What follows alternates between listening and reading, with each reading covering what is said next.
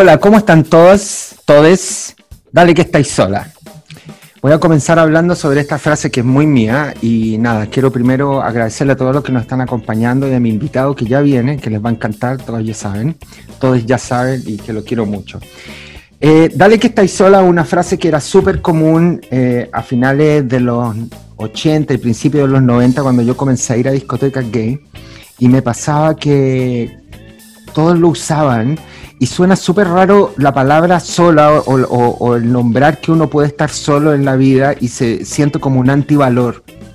Y yo muy por el contrario creo que lo que hemos tomado como opción en la vida, el trabajar o enfocarnos en nosotros, el estar solo es una opción de vida que no tiene que, que, no significa estar en soledad, significa eh, empoderarse de tus capacidades y estar en buena onda con uno mismo. Y créanme que se pasa muy bien, yo la paso muy bien. En realidad hay que tener cuidado porque yo creo que casi te puede ir la volada con lo de la soledad. Así que nada, comenzar diciendo que está un poco eh, sobrevalorado el hecho de que hay que estar siempre en pareja. Finalmente, todo el mundo que conozco se ha separado, así que y terminan de alguna forma atesorándole estar un rato solo. así que dale que estáis sola. Es un dicho eh, para empoderarnos, para eh, decir que cuando estamos solos podemos, que hay que llenarse de energía, quererse y encontrar en uno todas las posibilidades para triunfar, triunfar en lo que queramos. Y también triunfar en el amor el dale que estáis solo también puede ser cuando uno está en pareja. Uno a veces tiene que buscarse esos lugares. Y dicho eso, bienvenidas sean todos y quiero darle las gracias y nada, eh, darle la bienvenida también a mi querido Hernán Contreras, maravilloso que es mi primer invitado. Me creo la raja, cáchense en primer invitado, weón. ¿Cómo estás.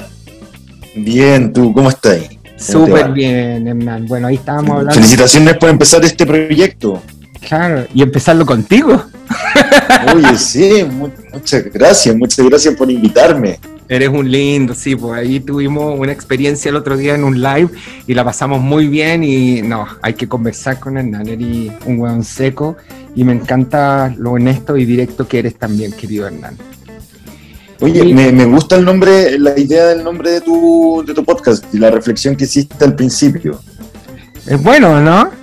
Hay, como una idea, como decís tú, de, como que si alguien decide estar solo o si quiere dar un tiempo para estar solo o sola, eh, como que, a ver, por ejemplo, a mí me, me, pasa que al estar soltero, mujeres me dicen como, no, no, lo que pasa es que a ti alguien no te ha movido del piso y no entienden como la decisión de darse el tiempo de estar solo, de no necesitar un complemento para conocerse, para arreglar cosas que uno trae en la vida. Yo fui muy pololo mucho tiempo de mi vida, muchos años, entonces ahora estoy en un proceso de estar solo y estar tranquilo. Con, es, difícil aprender a estar solo, entonces como que es bonita la idea de empoderar a la gente que, que no lo vea como una soledad, como un abandono, sino como... No como abandono, y también entender que muchas veces, y, yo de verdad lo que yo hablo en la vida lo hablo desde mí, ¿cachai? Yo lo hablo desde mi experiencia, no tengo otra.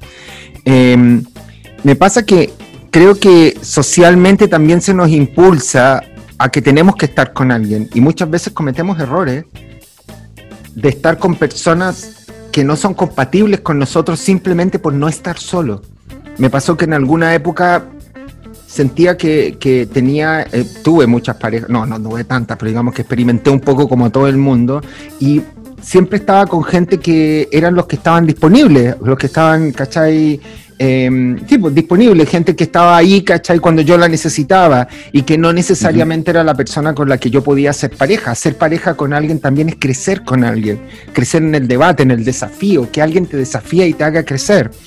Y creo que esa ecuación de estar con alguien que es súper complejo porque finalmente significa ceder, darle tu tiempo. ¿Cachai? Hay momentos en que la relación tenéis que parar, dar un paso atrás y decir, es el momento del otro, aunque yo no esté de acuerdo.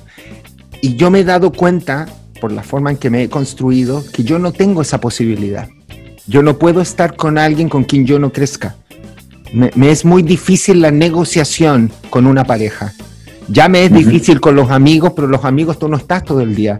Los amigos uno comparte momentos, uno tiene lugares en común. Los amigos uno se encuentra con ellos cuando uno se necesitan, cuando uno está. Y necesitarte también es tomarse un café, ojo. Pero una pareja no, una pareja es un constante dar. Y creo que en ese sentido eh, a mí me cuesta, me cuesta mucho y creo que se cometen grandes errores por eso.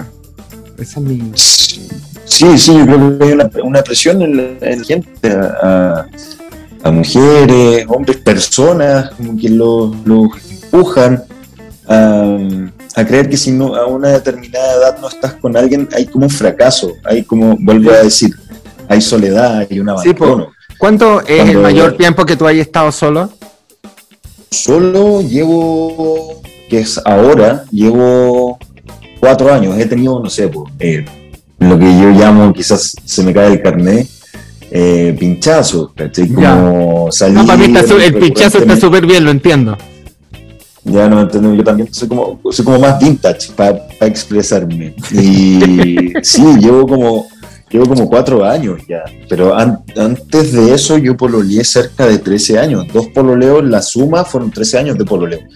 Más una relación que estoy tratando con psicólogo, no, no era una relación, pero eh, como lo que significó mi papá en mi vida. Mi papá fue una persona que contó demasiado conmigo durante toda su vida, entonces también tuve que ceder mucho. Lo que hablabas tú de, tener una, pareja, que es como muy negociar tus tiempos, entregar de repente para acompañar a esa persona, tenéis que ceder. Entonces con mi papá tuve mucho esa relación, lo quise, bueno, lo quiero, o sea, no, está en este plano, pero falleció, pero lo quiero mucho, pero sí para mí significó eh, tener que entregar mucho tiempo. Entonces después vinieron mis pololeos y por no saber manejar eso, de, respetarme a mí mismo, de saber qué era lo que yo quería, cometí muchos errores. Y eso lleva a tener relaciones medio tortuosas, medio viciadas y que, y que más encima te, uno siente una presión de que tiene que luchar por un proyecto. En vez de decir, como, a ver, esto no me está haciendo bien, veo que la otra persona no está bien, a ver, cortamos, no, está la presión de que sí. Tenéis que estar con alguien, de que tenéis que luchar por el amor. Sí, hay una herencia. El uno lo puede encontrar en uno. Hay una herencia también, querido, que es una herencia de cómo uno ve si uno se crió eh, en, un hogar tradicional, donde el papá con la mamá la están luchando y remando, porque bueno, a muchos no les queda otra, es, es lo que decidieron y ya tienen construida una sociedad y tiempo invertido, amor y cariño invertido, porque no, no hay que, eh, esto no es solo una ecuación de números, también hay que entender que hay amor en una relación, así que esperamos que lo haga.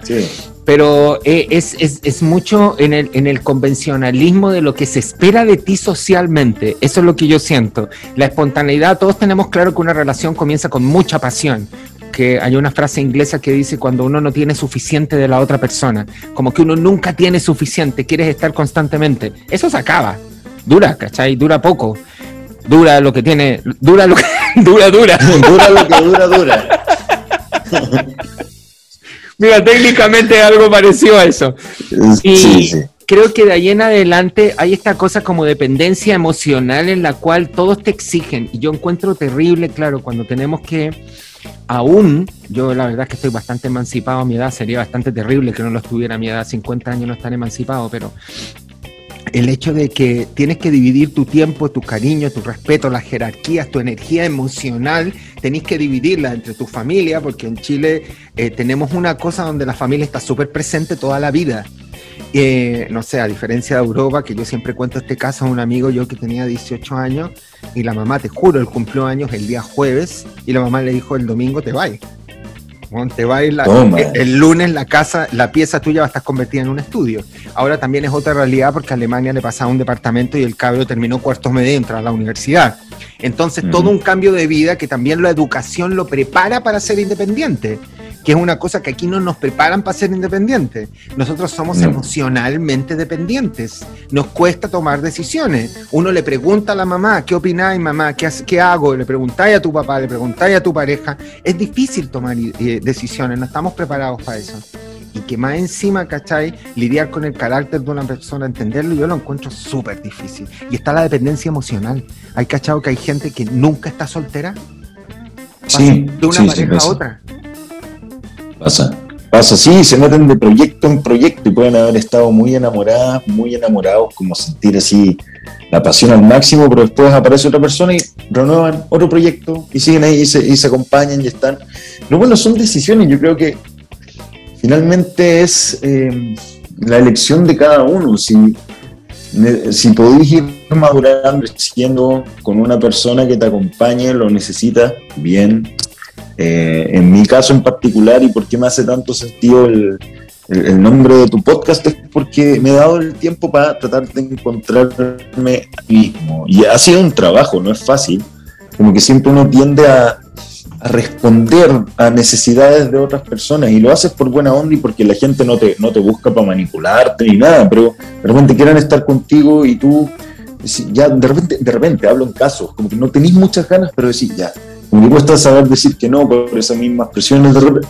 Entonces, en mi caso, he tenido que trabajar mucho eso para entender y disfrutar lo que es estar solo. Bueno, solo con Kiwi, que en, mi caso tengo mi gata que es la, Kiwi, pero he encontrado gente eh, desde, ese, desde esa independencia he tenido la oportunidad de conocer a mucha gente, de conversar con mucha gente, de conocer distintos mundos. Creo que en pareja de repente uno va cerrando esas cosas. Tenéis la posibilidad de conocer gente y todo, pero tenéis como tu, tu base central. Tenéis tu proyecto personal, que es un proyecto que está centrada toda la energía y es muy difícil que tú des energía fuera de eso. Yo de nuevo, eh, yo vengo del mundo de los marcianos para los que escuchen esto, que esperemos que sea mucha gente, em, que eh, no sé, no me relaciono con tanta gente heterosexual. Ah, y cuando digo heterosexual, por favor, no lo digo ni siquiera peyorativamente, sino digo eh, parejas convencionales, tradicionales.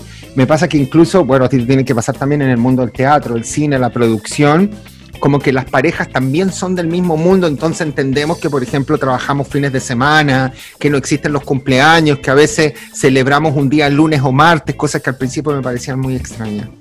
Pero dentro del convencionalismo es súper difícil, eh, a mí personalmente, toda esta cosa de, de, por ejemplo, es que, que, va a sonar súper raro, pero esto es como de pasar bien entre parejas, que se unen entre parejas porque se unen estos mundos pequeños, estos satélites que son las relaciones y todas las relaciones se juntan a compartir en un mundo que ya no es como el mundo real, sino que el mundo de ellos que son parte de, de, un grupo que es otra cosa. Es una son Como Sí. Sí, perdón, te interrumpí. Sí, sí, y, me parece que es así. Eh, siento que es complejo y con respecto a lo que tú decías, y me pasa con esta gente que pasa de una relación a otra, que yo creo que el estar con alguien, tú abres tu, lo más íntimo de ti, lo más profundo de ti, tú lo compartes con la otra persona. Entregas y creces con esa persona. A mí personalmente me costaría mucho que eso pasara muchas veces, pero yo te juro que yo he visto gente en la época de Facebook, que era muy interesante en la época de Facebook, encontré, ponían unos poemas, encontré el amor de mi vida, que cambió todo, el amor será, nunca mi vida será lo mismo sin ti, weón, terminaban y te lo juro tres semanas después. Nunca pensé que me pasaría de nuevo, pero te encontré en el camino y soy un sol. Weón, cuatro veces al año, lo mismo. Podéis sentir esa pasión y esa entrega, weón, no, anda al psiquiatra. No, son, son personas que, que viven el bien eh, apasionadamente, yo creo, así como que se entregan con todo, no le ponen un espacio racional al, al tener relaciones, como que se entregan y, sienten el poema y sienten la canción romántica y lo viven así. Yo creo que hay otras personas como que lo ven de una manera más racional, así como ya, a ver, estoy conociendo a esta persona, realmente eh, me proyecto a un tiempo, entregar parte de mi vida para estar en esto, eh, voy no voy, como que antes de tirar el poema en Facebook, Claro. O la dedicatoria de la, foto en el atardecer con letra cursiva, ¿cachai? Claro, pero también aquí hay otra cosa, yo creo que esto también es experiencia en la vida, porque cuando somos todos cabros, eh, claro, yo me, me hubiese gustado haber vivido eternamente para siempre con el primer amor que tuve, que no, no fue así, no fue así por muchas razones, no se podía, eh, razones prácticas, no teníamos trabajo, éramos jóvenes y para sostenerse es difícil. Y eh, en ese sentido, yo me acuerdo que una de las primeras pasiones enseguecidas que tuve fue con una persona que probablemente fuimos compatibles sexualmente, o quizás eso fue lo que yo sentí que generaba el amor. ¿Qué tan importante crees tú, querido Hernán, que es el sexo en una pareja? Es el 99.9% y después nos compatimos, después eh, somos compatibles, perdón. Puta, tremenda pregunta, pasaste así, de, de una a A ver. No, pero es que yo eh, creo, espérate, es que yo creo que es la base de todo, porque estamos hablando de la pasión que sostiene una pareja y después somos más cerebrales. Yo me acuerdo, es una frase de alguien muy cercano en mi familia que decía, esto es muy, muy cercano en mi familia, una persona que muy cerebral que es mi mentora y que decía, puta, que no me vaya a cachar el tiro quién fue, pero decía, mi esposo eh, no fue la persona que yo amé, pero fue el más bueno. Y yo sabía que iba a ser un buen padre. Y vivieron 60 años juntos. Oh. Entonces, es, ¿cómo, es esa ecuación cuando yo decido tener un proyecto? Yo he estado con amigos, tengo un querido amigo en Londres que es un hueón, un cachero de las pampas que se comía, pero a quien quisiera.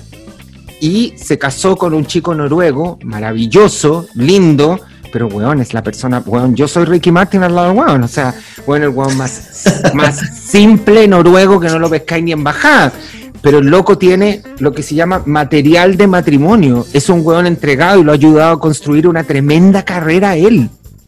Mm. Entonces, aquí está la ecuación, ¿cachai? Es una, una relación seria. Cuando yo veo, yo digo, es el momento, aquí me quedo. ¿Es pasión? Chuta. Uy, qué, qué, buen, qué buen tema, ¿eh? Qué buen tema.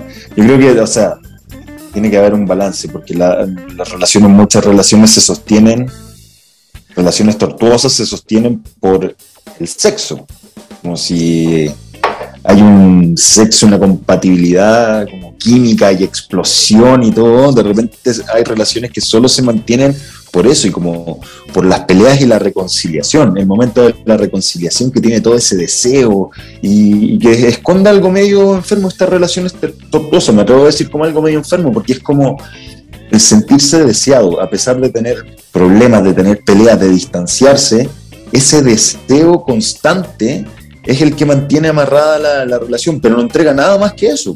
Ese deseo, ese espacio de deseo, de que se te va a ir. No tenéis nada en común, pues.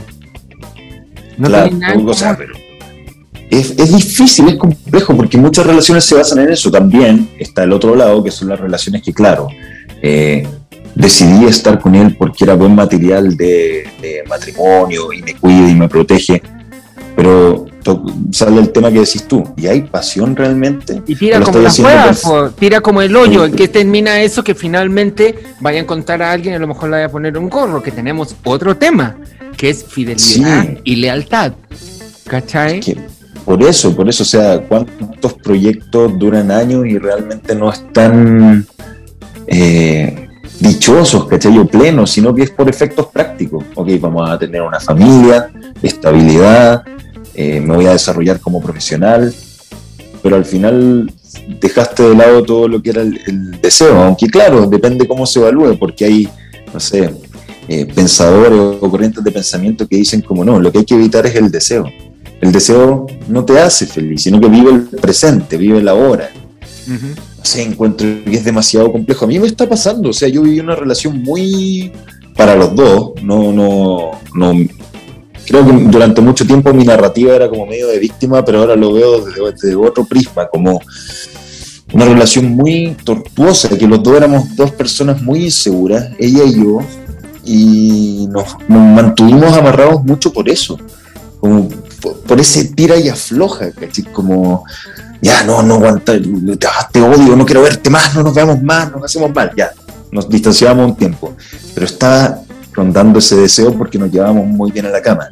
Sí, pues. Y volvíamos, que no, sí, ahora vamos a solucionar todo, ahora vamos a, seguir adelante, las mismas peleas, los mismos problemas, porque no nos trabajamos nosotros.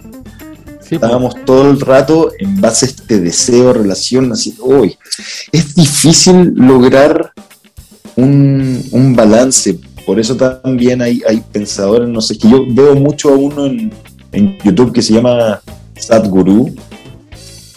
dentro de varios como tipos que veo en YouTube de videos interesantes que encuentro. Pero claro, que él hablaba de que no hay que buscar el complemento en otra persona. Somos seres individuales y podemos estar completos. A eso voy. Y esa era la pregunta. ¿No será que no estamos hechos para estar en pareja? Que el esfuerzo de estar en pareja es tremendo y que quizás nosotros deberíamos, mira lo que te estoy hablando, totalmente anti sociedad, pero básicamente, hoy perdón, tiré algo que me enojo, me emociono, que eh, básicamente no será que, cuando eres un ser humano construido emocionalmente, eh, quizás tus relaciones serias deberían ser conversadas y juntarse para tirar finalmente, y juntarse en una gran amistad, porque tienes que ser un gran amigo de la persona. Yo he escuchado de parejas heterosexuales que dicen que no se conocen, que se casaron porque tiraban bien y pensaron que era un súper buen proyecto de vida y finalmente se dan cuenta que no tienen nada en común y que son dos personas que no pasa nada, que no tienen nada en común al final de cabo, ¿cachai? Entonces, es complejo eso, ¿no? Oh, encuentro que es un tema muy, muy difícil. Pero al final, también uno puede decir que la vida es como, como uno la percibe. De repente nos empapamos mucho de lo que dicen los otros, de la idea de los otros, de ya sea estar en pareja, ser soltero, relaciones abiertas, eh, asexual, no sé, ¿cachai? O sea, todo tiene nombre, que es lo más raro, esta cosa de etiqueta que te pone en un estado. Yo creo que el vivir, el vivir constantemente no tiene etiqueta. Yo creo que son circunstancias que te van pasando, que tú vas enfrentando como decía alguien, no existe el pasado ni el futuro, existe solo el presente, lo que estamos nosotros viviendo. Entonces, básicamente, te ves enfrancado en algo que inmediatamente, y eso tiene que ver con la dependencia emocional. Dependemos emocionalmente de otros, dependemos de la aprobación de otros, por eso tenéis que estar con alguien. Ahora, ojo, para que no crean que soy un sociópata tampoco, pero finalmente creo que hay un pequeño porcentaje que sí les debe funcionar y un pequeño porcentaje que sí se encontró y yo creo que están en el mismo nivel intelectual, emocional que hace que funcione. Pero cuando uno está en la búsqueda en la vida, cuando eres creativo, dos cosas, te cagáis la vida al estar con alguien porque fue una opción de es una opción de vida súper severa, es súper, súper severo es muy difícil que alguien te dé la libertad de que tú puedas hacerlo. Pasa, por ejemplo, lo encuentro súper injusto con muchas mujeres, ¿cachai? Que son profesionales y exitosas, que finalmente se les juzga porque no tuvieron hijos, pero es que no pudieron tenerlos, ¿cachai? Es una, una decisión. Hay una actriz chilena maravillosa que ella dijo, elegí mi carrera porque el momento más exitoso de mi vida fueron los años que yo era fértil y ahora que podría tenerlos, ¿cachai? Entonces súper injusto lo que pasa con las minas también, ¿cachai? Eh, ¿Qué pasa con la maternidad también? ¿Te fijáis? Es, una cosa bien compleja en realidad. Pero... Sí, ser, ser papá, ser mamá, o sea, más que ser mamá, como que la mujer lamentablemente no, no, es algo que yo encuentre que está bien, sino que se da mucho, que al final la mujer carga como con todo el cambio físico, con tener que acompañar a, la guagua los primeros meses.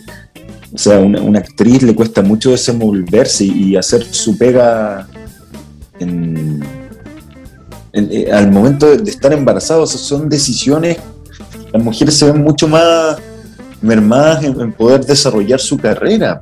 Es súper difícil, el hombre ya puede estar aportando, puede acompañar, puede ser el mejor papá del mundo y estar ahí como en un, prenatal y postnatal y todo, pero no va a sufrir todo, que no va a tener que dejar de lado su trabajo. En cambio, la, la mujer pasa mucho que tiene que postergarse por ser mamá y hay acá nos podemos ir a otro tema que es como que hay mucha presión social con respecto a ser mamá y hay mucho romanticismo con ser mamá. Yo he conversado con muchas chicas que, que fueron mamá y que dicen, sí, amo a mi hijo, amo a mi hija, pero basta con el romanticismo de lo que significa ser mamá. O sea, yo tengo a alguien muy querido en mi vida que me dijo, yo amo a mis hijos profundamente y son lo más importante, pero mis hijos me cagaron la vida.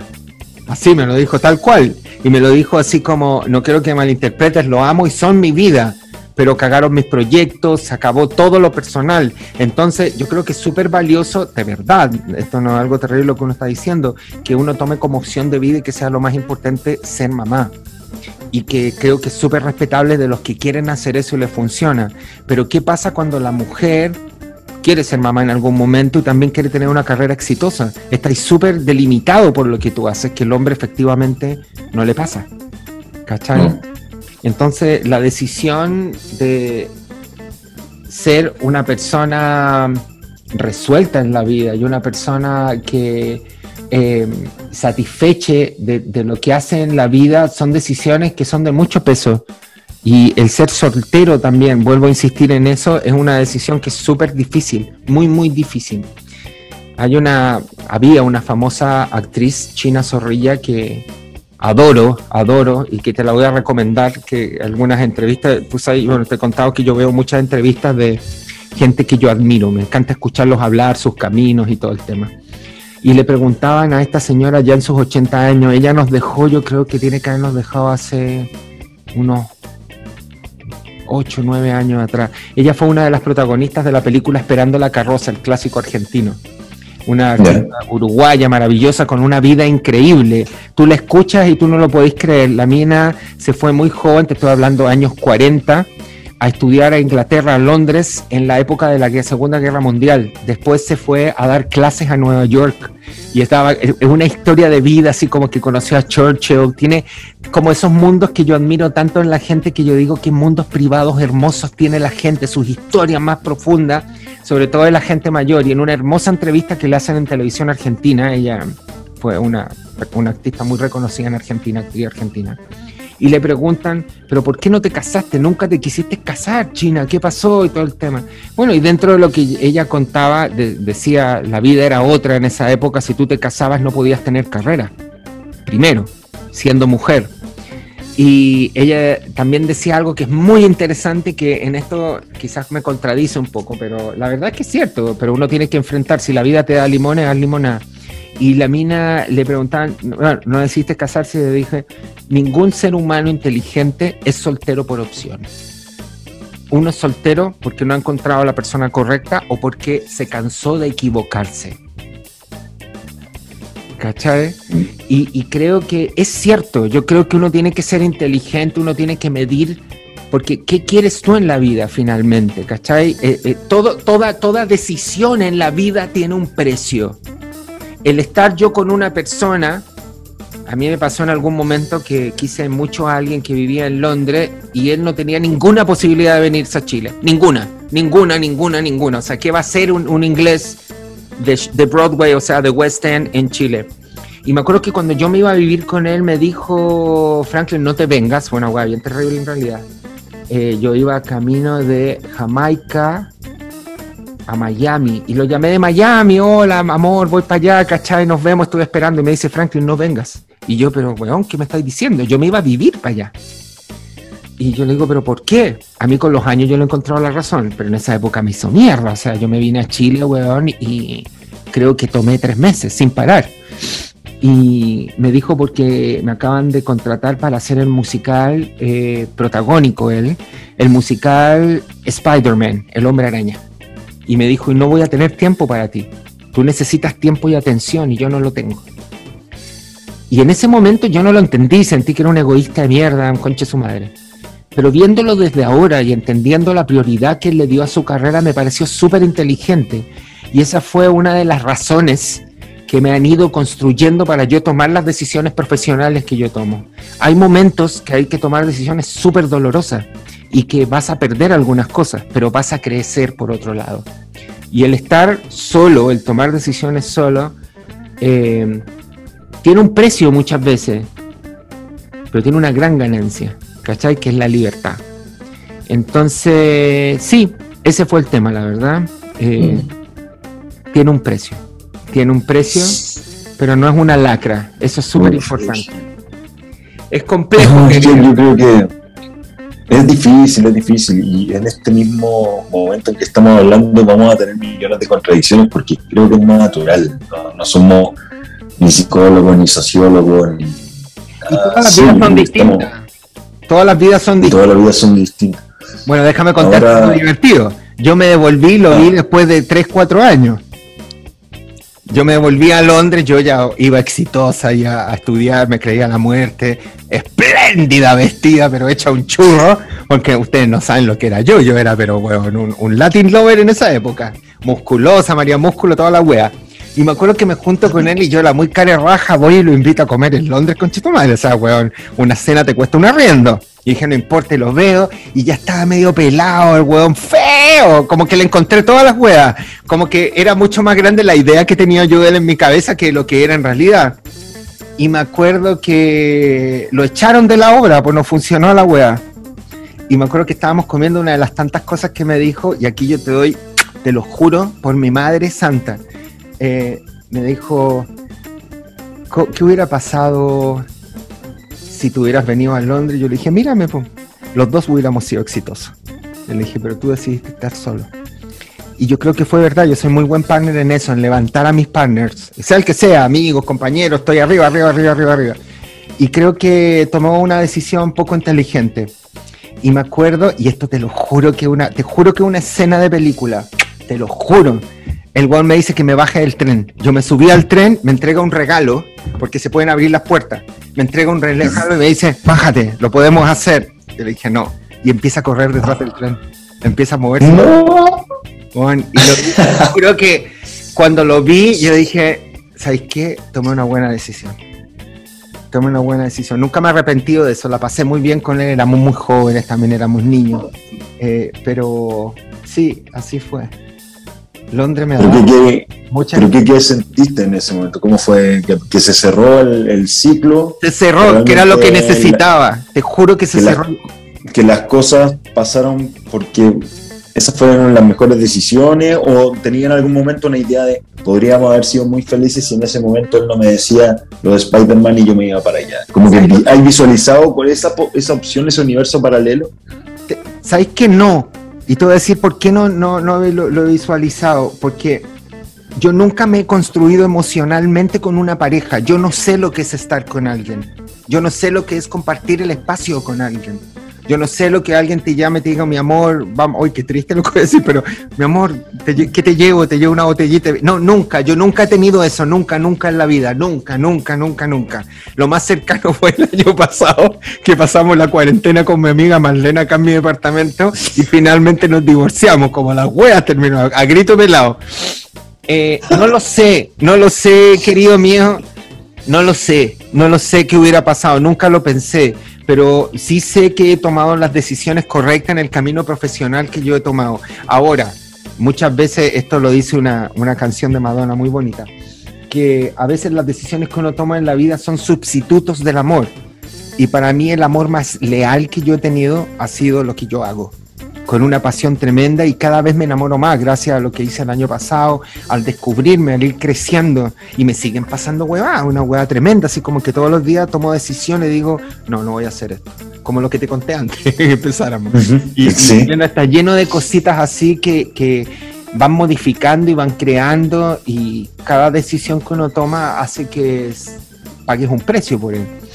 Pero mis decisiones en pro de construirme profesionalmente han sido buenas. Y finalmente se convierte en la misma decisión, como yo te comentaba un poco antes, cuando la mujer decide su carrera en vez de tener hijos porque son sus años más fructíferos. Para mí mis años más fructíferos de verdad los pasé tratando de estudiar.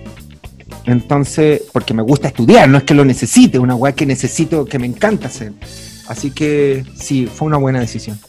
Muy bueno. Sí, es que, bueno, por eso, por eso, yo vuelvo a un punto que, insisto, por eso van a, van a escucharse o, se pueden eh, notar en nosotros muchas contradicciones, pero yo creo que al final la vida es como uno la va percibiendo, desde el punto en que te tocó, las elecciones que vais tomando. Entonces, eh, hay gente que prefiere estar en pareja, hay gente que prefiere eh, profundizar en su carrera, hay gente que decide tomar errores, ir aprendiendo con los errores, etcétera. Cada uno toma su camino, es como esta frase de ir viviendo el presente y todo.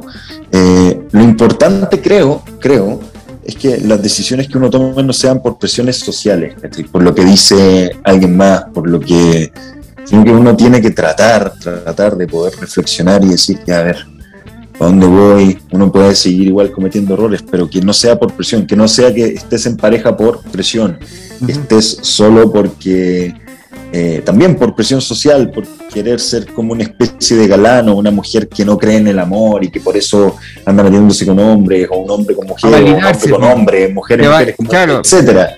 Sea la combinación que sea, para validarse, sino que, que sea algo que tú realmente estés buscando, estáis conociéndote, la vida es tan corta que mm, daba para... Es contradictorio, pero la vida es corta, pero da para hacer mucho. Hay como que aprovecharla y tratar de, eh, arreglar las cosas que uno tiene para tratar de disfrutar. Claro, no, no tenéis que torturar, no tenéis que torturarte. A mí lo que me pasa es que finalmente yo pude haber seguido probando. A mí normalmente yo me siento que yo ya estoy para retirarme a los cuarteles de invierno porque he vivido muy intensamente, pero yo tengo amigos de mi edad que me dicen, weón, vamos, pasémosla bien y la weá.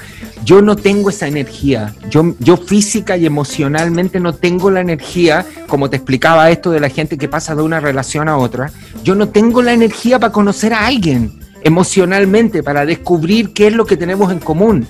Yo no tengo la energía en este momento ni el tiempo de reloj para saber que esa persona me va a encantar. Yo no lo tengo, yo no lo tengo. Tú me decís, bueno, en vez de ir a leer, a tejer, a hacer una peluca y estar comiendo con una persona que tengo que empezar a descubrirla, te juro que no tengo ese tiempo. Pero yo podría haberlo hecho, pero esto es una decisión que te digo a los 50 años. O sea, hace 10, 15 años atrás yo todavía seguía buscando.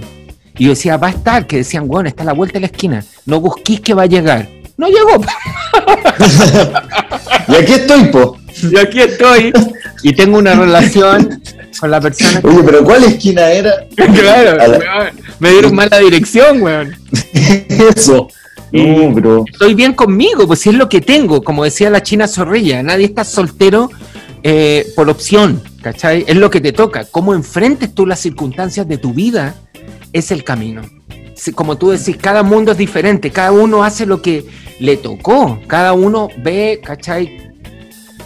Cada uno tiene que hacer limonada con los limones que la vida le da, ¿cachai? No, y está, está difícil, disculpa que te interrumpa, pero es que está difícil, porque sobre todo ahora que estamos en este mundo de redes sociales, en este mundo como medio digitalizado, o sea, entero digitalizado, pero que todo el rato uno está bombardeado de información y de imágenes de otras personas que están mostrando todo el rato que están muy bien. Entonces te está mostrando la persona que está bien sola, pero también te está mostrando la otra persona que está muy bacana en pareja.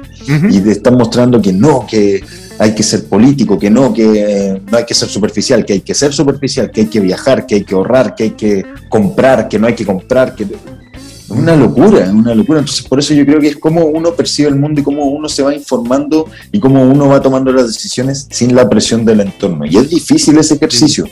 Tenéis que construir, tenéis que, tenéis que construirte emocionalmente. Yo creo que también por eso, bueno o malo, afortunadamente, socialmente está aceptado que tengamos parejas. Y muchas sí se puede, ¿cachai? Sobre todo si eres hombre. Entonces, podéis seguir probando, pero creo que hay que construirse emocionalmente para poder tomar decisiones. Y decir, ¿sabes qué? Esto no me sirve, este camino no lo tengo.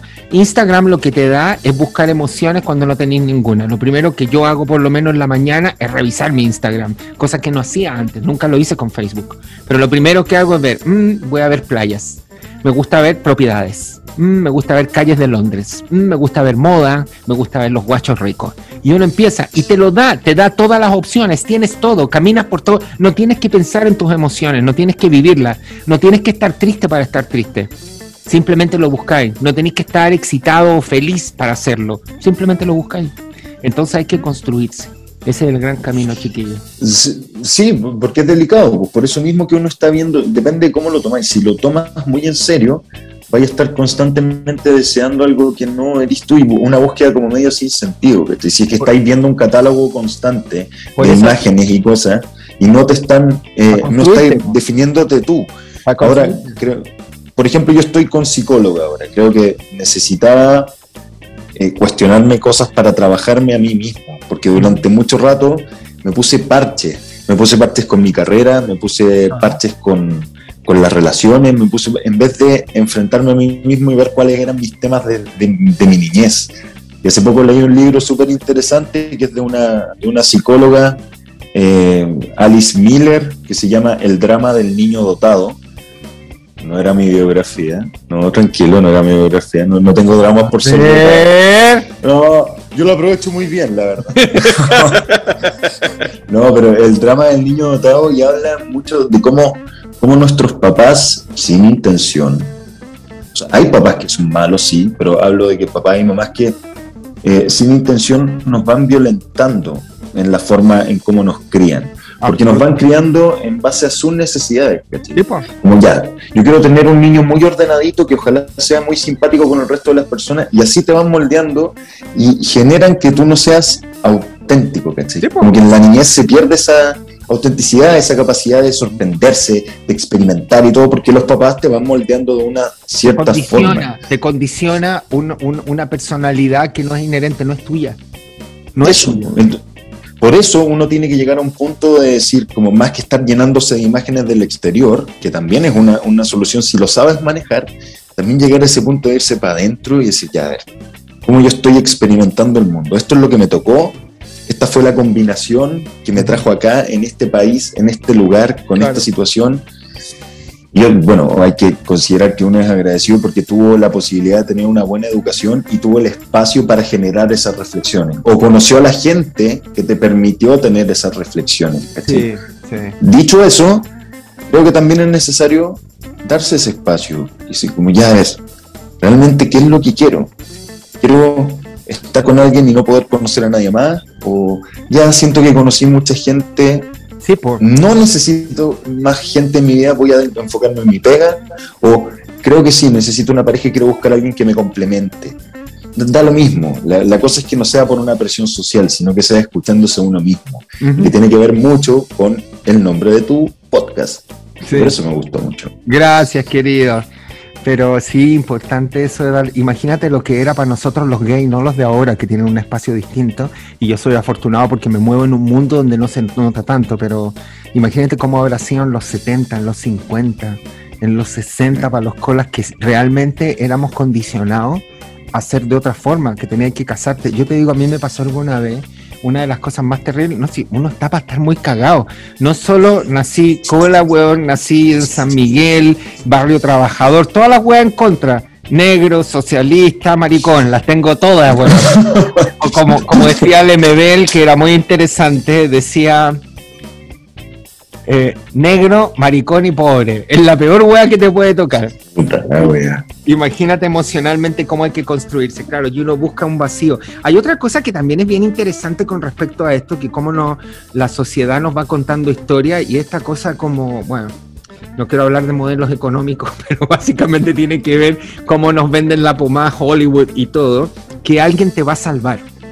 Entonces todos nos criamos con la historia del príncipe azul y de la princesa que tú tienes que salvar a alguien, tú eres protector, tú eres la persona que va a tener que estar con alguien que va a estar en eh, sin defensa, indefensa, perdón, estoy apasionada ya, eh, va a estar indefensa y que tú eres el héroe que viene a rescatarla. Y en mi caso va a aparecer el príncipe azul que me va a poner el zapatito y me va a decir, te voy a querer y proteger para toda la vida. La vida no es así y crecimos a mí, así. La pomada que vendieron las teleseries por 30, 40 años era la niña pobre, entra de empleada, se va a enamorar del jovencito y el jovencito se casa con ella y le salvó la vida a todo el mundo. Y la hueona va a salvar la empresa, va a salvar todo, pero la madrastra y la hermana de la hueona le va a hacer la vida imposible para quitarle la herencia. La van a dejar ciega, sorda, pero la hueona va a poder porque empeñosa. No, pues. Nunca hubo una historia, otra cosa que yo hablo también del amor en dependencia, las canciones. La música es un gran, la weá es vender. Entonces, ¿qué es lo que vendimos? Sin ti no puedo respirar. Te pienso y me duele el alma. Llega a mí sanas las heridas de mi corazón. Sin ti yo no puedo comer. No hay nada. Weón, no hay ni una canción que diga, weón, estoy solo, empoderado, exitoso, la paso la raja, me levanto, weón, la paso increíble. Ninguna. Estamos condicionados te están condicionando, ¿cachai? Es una opción hermosa estar en pareja. Amo que la gente esté en pareja, muy encantado como hubiera pasado, pero no es la única opción. Te voy a contar que hay una comediante norteamericana que yo amo que se llama Chelsea Handler. Y Chelsea Handler, bien política, una mina bien, me encanta, como muchas mujeres. Yo amo a las mujeres comediantes. A Amy Schumer, a Wanda Sykes, puta, son, las amo a todas, a todas, a todas. Y la cosa, y también a la chilena, la Valdebenito, la adoro, weón, la cagó. Y creo que hay una cosa de reflexión muy importante en ellas. Y tenía, Chelsea Handler tenía un, un, programa en Netflix muy bueno que por favor veanlo, un reality que tenía pequeñas cápsulas de repente mientras entrevistaba gente. Programa increíble, muy, muy bueno, con temas a la vena, muy bueno. Al callo. Y me acuerdo que en un momento sale una, una, pequeña cápsula y la muestran a ella en su piscina, en su casa en Beverly Hills. Entonces ella está acostada hacia atrás, tirada en una hueá inflable en la piscina, tomándose un copete, con lentes de sol, tomando sol. Y se movía en la piscina. Y de repente como que mira la cama y le dice, ah, hola, están aquí. Qué bueno que vinieron. Bueno, quiero contarles, ¿saben qué día es hoy? Sí, es domingo. ¿Y saben qué hora es? Las 11 de la mañana. ¿Y saben por qué estoy en mi piscina tomando sol con un trago? Porque soy soltera, no tengo hijos y soy exitosa. Y hoy me voy a curar raja. y te juro que lo amé. Y es un reflejo, weón, que, que te juro que está tan sobredimensionada por una cosa sociopolítica que te obliga a tener una condición de vida, sobre todo en las mujeres que no estamos acostumbradas, porque quizás nosotros los gays tenemos una vida que más acorde con, con esta caricatura que presenta Handler. Pero básicamente el hecho de estar en control de tu vida, ¿cachai? Y poder decir, decidí esto, porque vuelvo a insistir, yo pude haber seguido tratando, yo podría seguir saliendo a citas y weá, pero no me importa, ya sé qué va a pasar, ya sé que a dónde voy, ya sé de qué se trata. Creo que hay otras cosas que me entusiasman mal y eso quiero decirle a la gente que nos escuche y que piensen de alguna forma que se ve atrapado en relación y que tiene una búsqueda que sí hay cosas mejores y que estar con uno mismo es muy bueno. Yo voy a restaurantes, Sí. un libro y la paso muy bien, de verdad la paso muy bien. Me como lo que yo quiero y me voy a la hora que yo quiero. No es lo ideal, no funciona para todo el mundo, pero a algunos no funciona, así que no somos tan... Y la paso muy bien, voy al cine solo, voy a show solo, después me junto con otro y después iba a bailar. Yo no sé qué voy a hacer ahora con ganas de ir a bailar, weón, y yo no tomo. ¿Te, te dan ganas de ir a bailar? Yo soy, yo- a mí me gusta ir a bailar a matrimonio. Eso, en los matrimonios Ah, como bueno. que me doy el, el- la libertad y barra abierta y soy de los que despide al barman y no, pero tírate lo último, no, ya dame dos y sigo bailando y bailo y te saco Luis Miguel, Michael Jackson, zorra. un machete, los bailo, perreo hasta el menos siete, todo, todo, todo, dale que estáis sola. ¡Me encanta! Bailo, pero con todo. Más que ir a bailar a lugares así como, oye, puto, hoy día tomamos algo y después vamos a bailar. No, no soy tan así. No soy tan así, pero, pero sí, me ¿Te gusta gusta, bailar por ejemplo, ¿te gusta ir a conciertos? Fui a conciertos cuando era más chico, después me, me alejé. Soy una persona también como más casera, me gusta mucho el carrete que es como de un grupo de gente, o, o ya sea yendo a un bar, un pub o en una casa conversando. Me encanta conversar. Siento que ese carrete para mí es Sí. el mejor, el hablar, discutir, se te van pasando las copas y te metías en política y te metías en formas de ver la vida. Y como que ese es el tipo de carrete que me gusta a mí ¿Te gusta, la te gusta comunicarte? gente Finalmente te gusta comunicarte. comunicarme y aprender y cuestionarme con personas que piensen distinto a mí. Siento que últimamente es como tratar de cancelar o anular a la persona que piensa distinto a ti, pero a mí me gusta conversar con esa No, a- gente, ¿cachai? A, mí me parece un gran desafío también conversar con gente que piensa distinto. Finalmente yo he aprendido a cuestionar absolutamente todo y, y- y soy una persona que estoy tratando de crecer en la diferencia, estoy tratando de coexistir en gente que, que no piensa como yo y creo que es la clave. Y creo que es súper complejo en los momentos, no solo de Chile, del mundo. Quiero que sepan que esta cultura de la cancelación que hay acá, piensas como yo, o si no, no existes, tú eres el enemigo acérrimo, ocurre en todas partes, no solo acá. Es como la cultura de la funa. Cometes un error y cagaste. Tremendo. Sí, Oye, está pasando mucho. Eso te iba a decir, a propósito de funa, eh, ¿qué te pareció lo de este constituyente que había mentido sobre su enfermedad? Que creo que es bueno conversarlo. Eh, uf, no, no es mi idea darle en el persona o en persona que debe estar en este momento haciéndose, pero es que pelotita en el piso, Mm. así como con todas las patadas de los medios, de todos lados, sobre todo con los medios tratando de desprestigiar a la constituyente, que están tratando de encontrarle toda la quilla.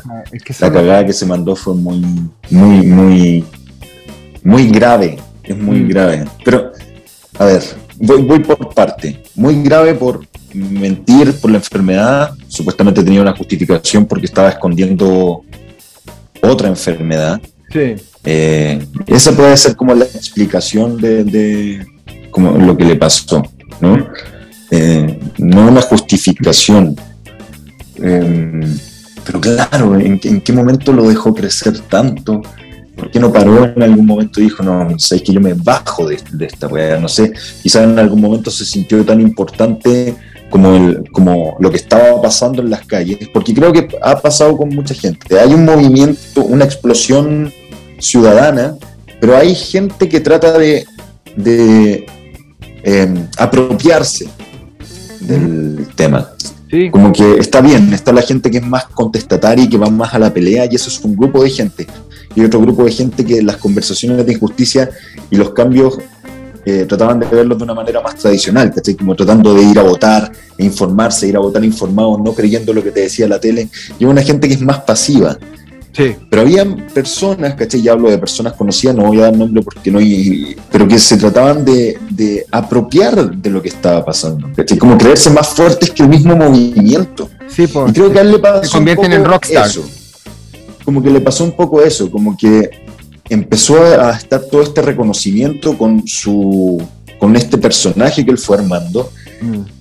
Y después ya la pelota de nieve se hizo tan grande y no pudo salir. Y siguió creyéndose el cuento y cayó en algo medio enfermizo, Que fue ya empezar a armar este personaje y tener blog y mostrar en Instagram todo su tratamiento y todo.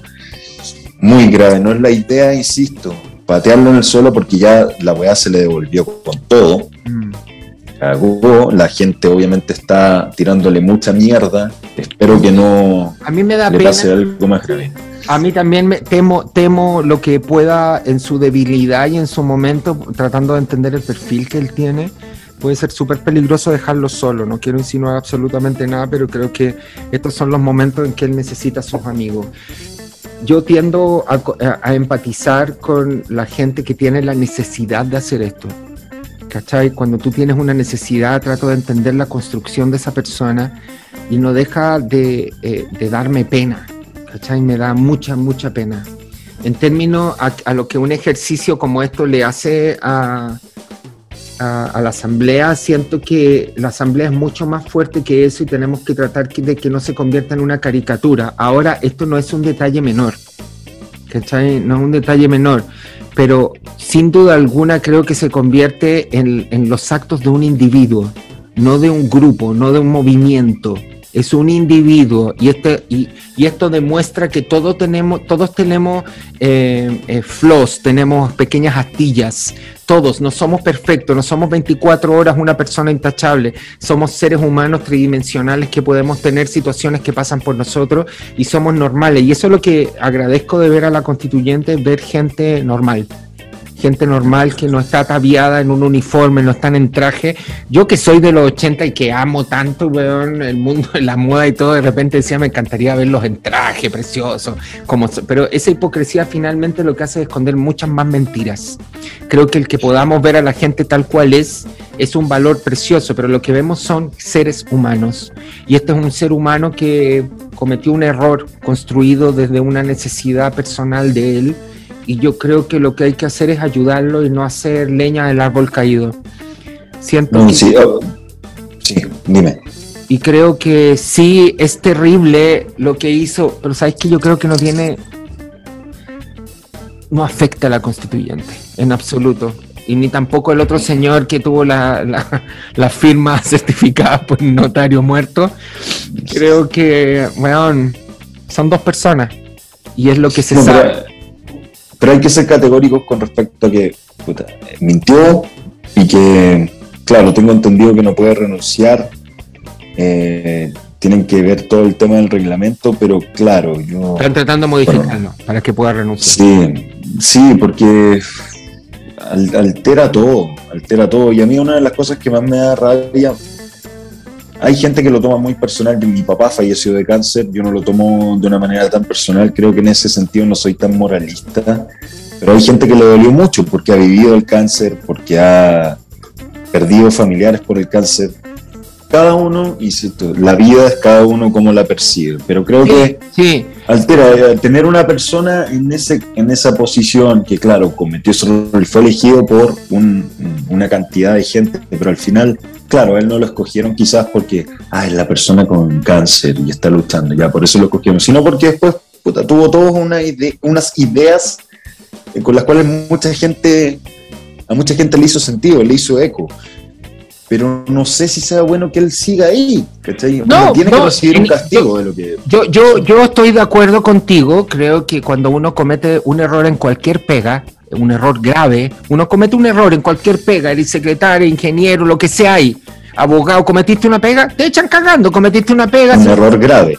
Un error grave, señor, se va. Ahora creo que en términos prácticos de su trabajo, él no ha cometido errores, cometido errores personales en su vida personal para construirse, para entrar, para postular a esta Sí. pega. ¿Cachai? Sí. Y así, si lo hacemos racionalmente, yo no lo estoy defendiendo, lo que estoy tratando de decir No, que esto no afecta al proceso constituyente, no lo afecta. No, esto, es una, nada. ane- esto es una anécdota de un individuo, de cómo el individuo literalmente postuló a la pega. Es como cuando uno era cabro chico y uno eh, adornaba el currículum, uno exageraba un poquito el currículum. Ahora este señor, Sí. su exageración es grave, moralmente grave. Hay un principio filosófico grave porque es una mentira dolorosa la que él dijo.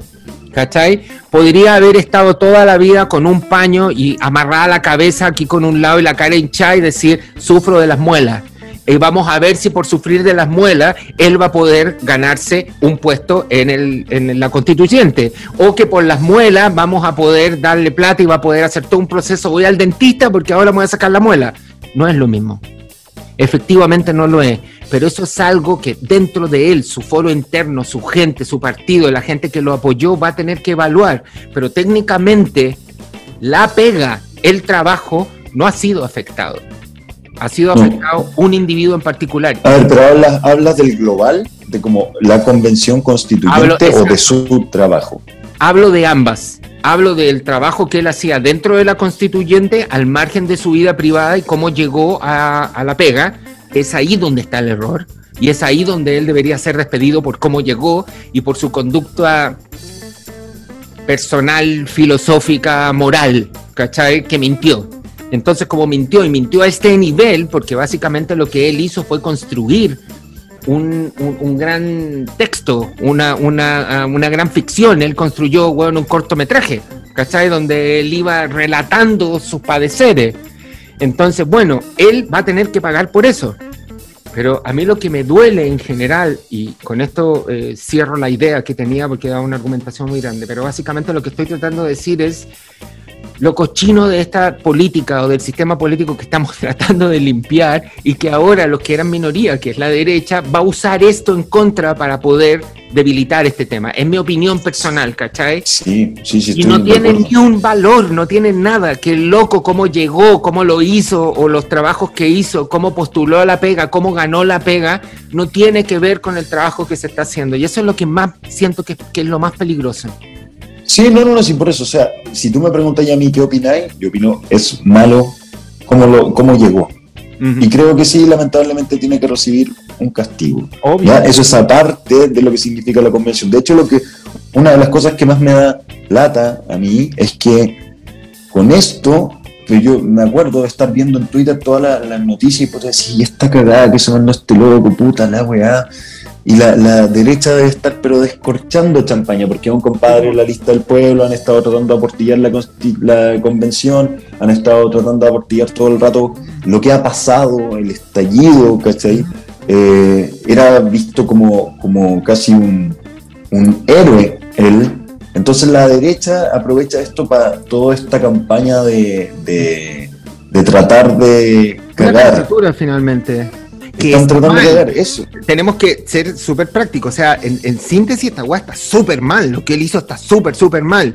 Pero también se convierte en una anécdota dentro del gran engranaje de lo que está haciendo y se va a ocupar para desestabilizar el, el movimiento. Entonces siento que Sí, hay que tener ojo en eso. Eso es lo que me, me preocupa porque, nada, eh, es una pena cuando se ha, se ha avanzado tanto que por estos detalles, puta, es una pena.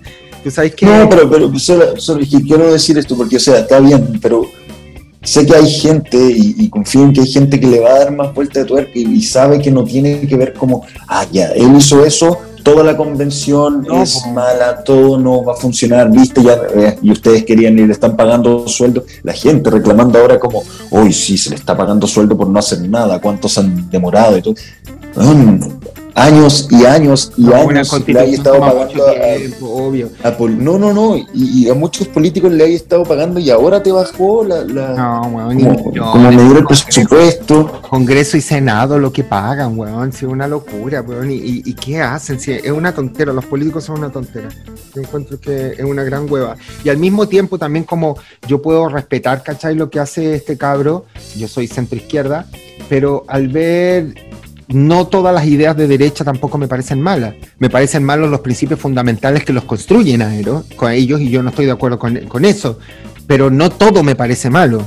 Y yo creo que en la gran conversación se va a costar mucho avanzar cuando tienes estas cosas que, son dos enemigos eh, totalmente diferentes.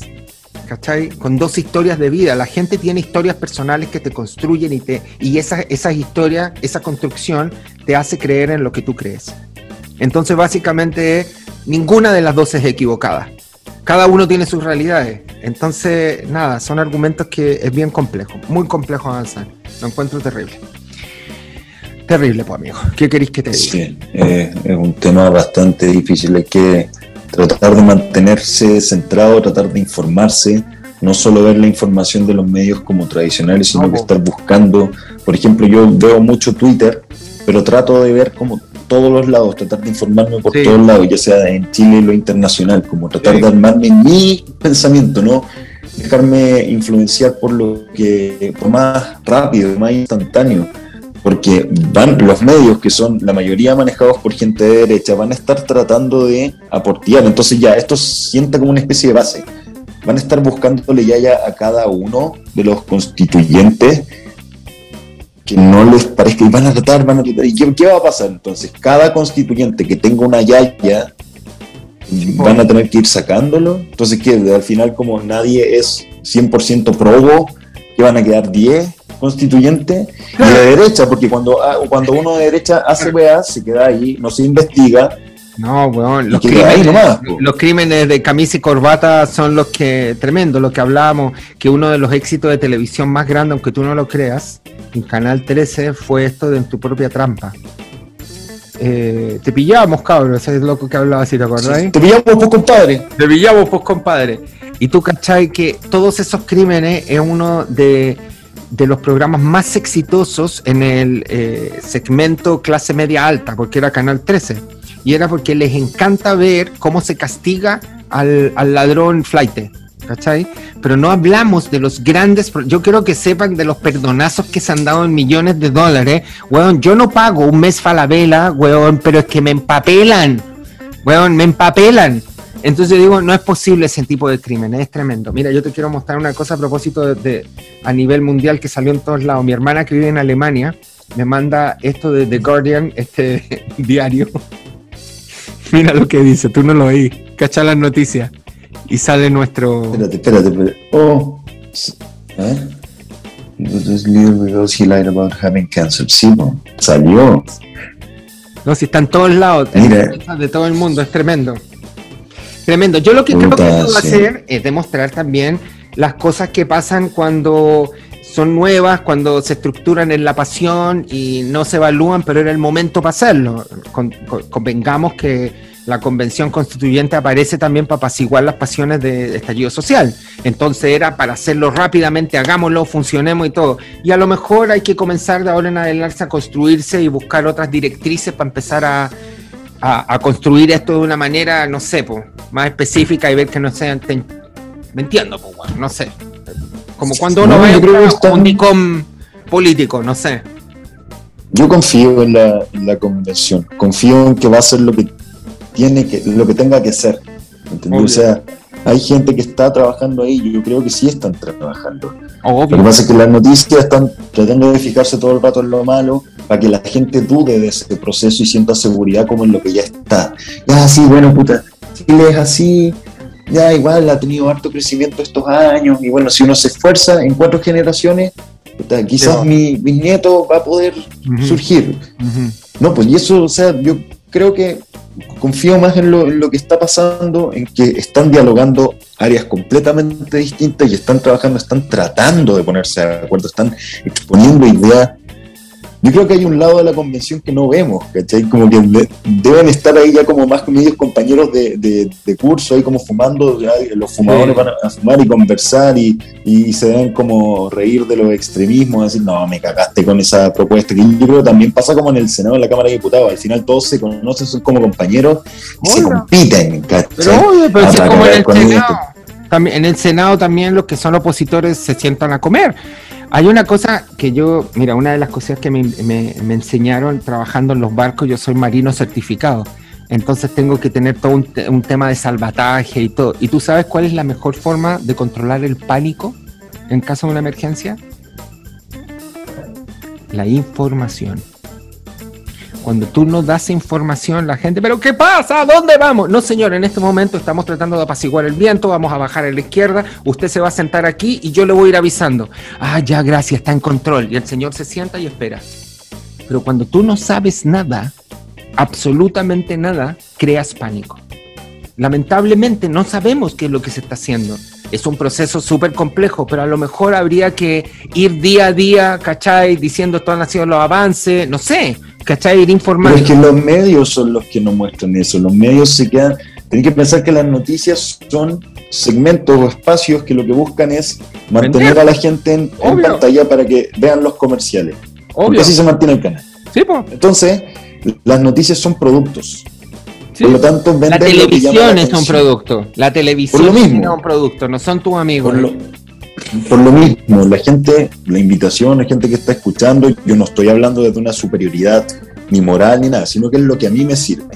A mí me sirve buscar información en distintas partes, no quedarme solo con un lado, no quedarme solo con lo que dice la tele, buscar yo, ver qué está haciendo el político, de repente veo lo que hacen los buenos de derecha y digo, puta, con razón pienso sí, porque no me gusta lo que estáis planteando, o de repente me sorprendo con buenos de derecha y digo como, oh, ya, mira, no, no, es, tan en contra de lo que pienso yo. La, cosa es que hay todo un movimiento para tratar de generar esta desinformación con respecto a lo que se está haciendo en la convención y en la convención y mucha gente ni siquiera ha visto sesiones de la convención como para decir, no, en realidad no están trabajando, no, y mira, y salió este, este pelado mentiroso, todo pelado mentiroso. Y se centra en eso la discusión. Que uno sí puede decir, yo te puedo decir, sí, yo encuentro que estuvo pésimo, tiene que recibir un castigo. No sé si eso sea salir, no sé cuál decisión tome la convención, pero sí, tiene que recibir un castigo. no me meto en, en, acribillarlo como persona él, no, él la cagó, lo hizo mal. O sea, como persona va a tener que pagar un precio. Por cada acción, una reacción. Hay ¿Y tú crees que no lo está pagando en este no, momento con toda la gente está pasando estar para la cagada. Pobrecito. Y le está pasando... Eso cierra Sí. O sea, no, perdón, es que para terminar mi idea, eso cierra lo que es como la crítica a lo que él hizo. Punto, ya está. Ya saben mi opinión con respecto a eso. Exacto. Ahora, ya está. La convención, no, yo creo que hay que confiar en lo que está pasando. Se escogió, por una mayoría la escogió. Absolutamente. No fue un engaño, fue una mayoría la que escogió.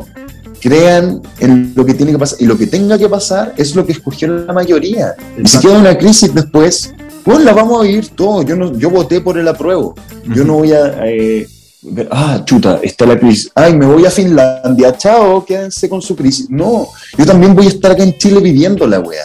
Entonces, ¿por qué la gente le tiene tanto pánico y le quiere tirar tanta caca? Infórmense. Eso es lo que le puedo decir a la gente que está escuchando. Lo que yo te digo. Digan, eh, ay, es que Hernán es amarillo, ay, es que Hernán es de izquierda, ay, es que Hernán es facho, cualquier weá, infórmense. Querido, y después de eso conversemos. De que lo, más, lo más importante, como yo te digo, información. Y otra gran cosa que es importante con, con respecto a la política, acabas de mencionar algo, y esto es una metáfora bastante interesante. La política y el mundo, la política somos gente, somos gente, y la gente no es blanco o negro, es un arco iris completo. Todos tenemos pensamientos distintos. Ya no tienes que pertenecer solo a un bloque, no tienes que pensar solo de una forma. Puedes estar en contra de todo, absolutamente. Puede ser el díscolo de este tema finalmente no tienes por qué, tú eres un individuo y aquí voy de nuevo al estar soltero. Al ser una persona individual, con pensamiento individual, tú no perteneces a nadie y no tenés por qué pertenecerlo. Si querirlo así, la unión hace la fuerza y algunas personas toman eso como una forma de vida y una forma de fuerza y está bien. Otros no. Entonces, uno no tiene por qué pertenecer a ni un bloque. Hoy nos fuimos a la media volada, pero está bien. Es que es tan entretenido. Yo sé que hay gente que dice como, no, pues ustedes empezaron a hablar de política y todo, pero por último, si les carga, vean por qué les carga. O si encuentran que Franklin o yo estamos equivocados, eh, como refuerzan su idea de por qué. Obvio, hay que mover a la gente, hay que averiguar y ver de qué se trata. Es algo histórico finalmente. Estamos viviendo una revolución, una revolución que está pasando en todo el mundo. El status quo está siendo eh, cuestionado y eso es muy importante. Te quería contar otra cosa. El otro día hablaba con alguien, porque por supuesto yo hago 18.000 proyectos al día Y uno de los cabros me decía, bueno, este proyecto, yo, la verdad, la tele, poco cariño le tengo, muy, muy poco, porque bueno, como nací fea, pero nací talentosa, siempre voy a estar detrás de las cámaras y como que quiero pasar para adelante, sé que estamos tratando de ver. O me hago una cirugía, weón, o me aceptan feo en el frente. Y la cosa es que llega y mi amigo me, me empieza a hablar, un gran productor de televisión muy reconocido en Chile, y llega y me dice, bueno, vos sabés por qué se estiran tanto las noticias. Me dice, si básicamente las noticias las podéis contar en media hora. Me dice, pero tenéis que estirarla porque para ganar plata tenéis que tener tres tandas de comerciales. Si no tenéis mínimo tres tandas de comerciales, tenéis una sola, no pagáis. El, canal, el canal no gana. ¿Cachai? No gana. Entonces todo, todo lo que se ve, cuestionenlo, cuestionenlo, cuestionenlo. Todo lo que se ve en televisión, todo, absolutamente todo, es un producto. Es como una panadería. En una panadería, el día lunes, usted hace berlines, el berlín se vendió, se vuelve a hacer. Si el berlín no se vendió, patar la raja, no se hace más. Lo mismo pasa con las noticias, con la señora que sufre, con los niños de la Teletón, con, con el, eh, con el choreo de tal calle, con los hoyos en la calle no sé qué. Todos esos son productos que venden. Así que ojo donde nos informamos y cómo nos informamos. Eso, eso opino, sí, estoy totalmente de acuerdo contigo.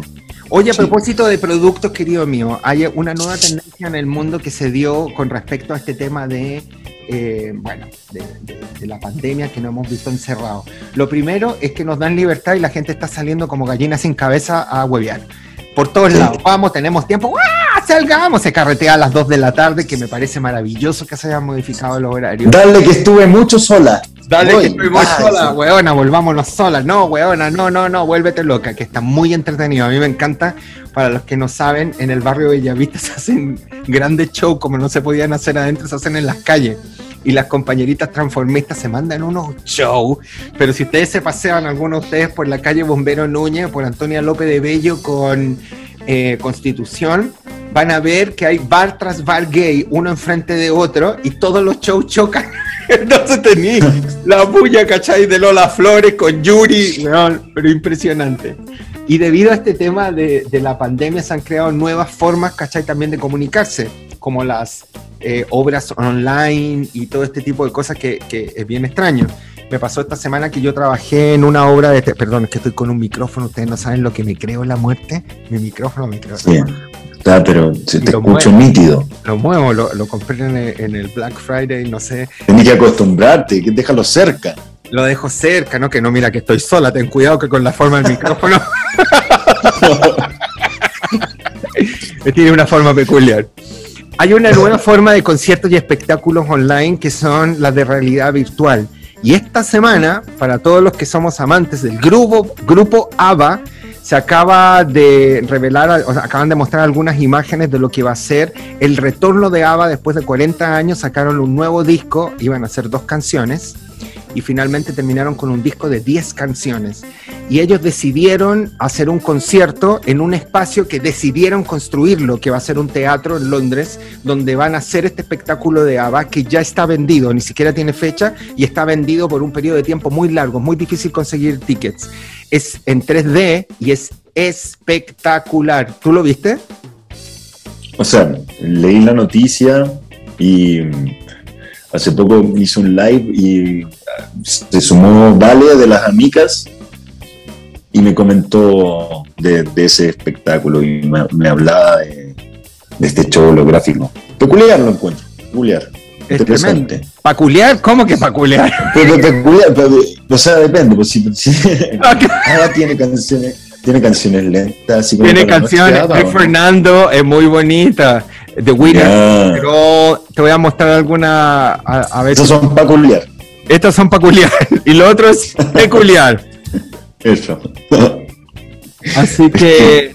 Escucha, es, es cuático porque cómo se está transformando el espectáculo. Yo ya me, me voy en volar y digo, ¿qué va a ir pasando con, con, los espectáculos como teatrales, la experiencia en vivo? ¿Tú crees que se mantenga?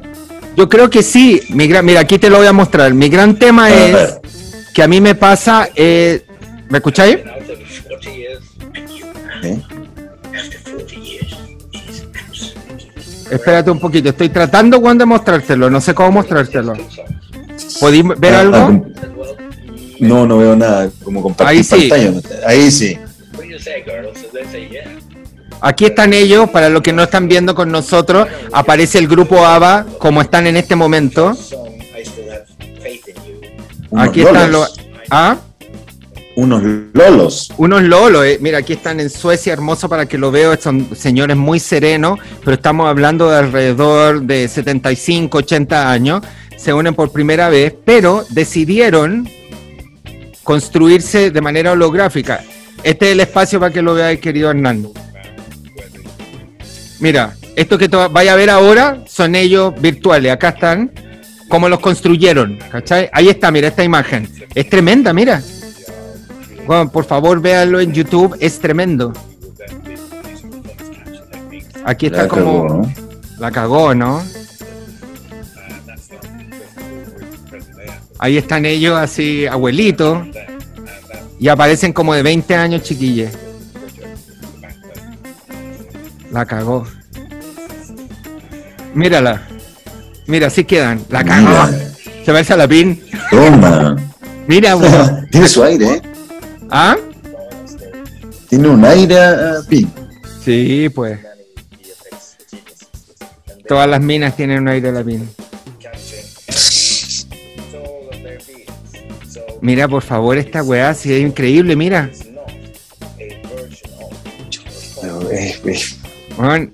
mira. Míralo. Todo eso, así va a ser, mira. Esos son ellos. Bueno, impresionante. Quiero que lo vean que hay toda una interacción en vivo con luces como que estuvieran en vivo, totalmente 3D, una hueá tremenda. Entonces, por eso construyeron un teatro para. Hoy Dancing Queen, esa canción la bueno, en fin, eso es. Y yo mm. tengo una pregunta, ¿qué opináis? Ahí están, mira. ¡Ay, qué maravilla, no! Paloyo. ¿Tú irías a verlo? Yo lo iría a ver, por supuesto que sí, me recuerda un poco Fantasilandia, fíjate. ¿Qué, a, qué, a, qué, segmento de Fantasilandia, perdón? que tú no ibas en la época que iba yo, había un globo gigante que se llamaba Fantasirama. Y Fantasirama era una carpa que tenía la forma de un huevo gigantesco, gigante, gigante, y tenía una cámara especial que eh, te eh, hacía una proyección que te rodeaba. Entonces tú, por ejemplo, estabas por Filadelfia y pasaba un avión por el arco de Filadelfia, después pasabas por el cañón de Colorado y tú te movías ahí. Así, era una hueá tremenda, así, pero totalmente precario 3D. O sea, nos gana vomitar, weón, pero luego que hacíamos vomitar en esa hueá. Pero ¿qué opinas primero que los hayan hecho tan jóvenes y ir a un espectáculo tridimensional? Ahora también hay que ah. agregar que Michael Jackson está haciendo un 3D, Whitney Houston está haciendo un 3D.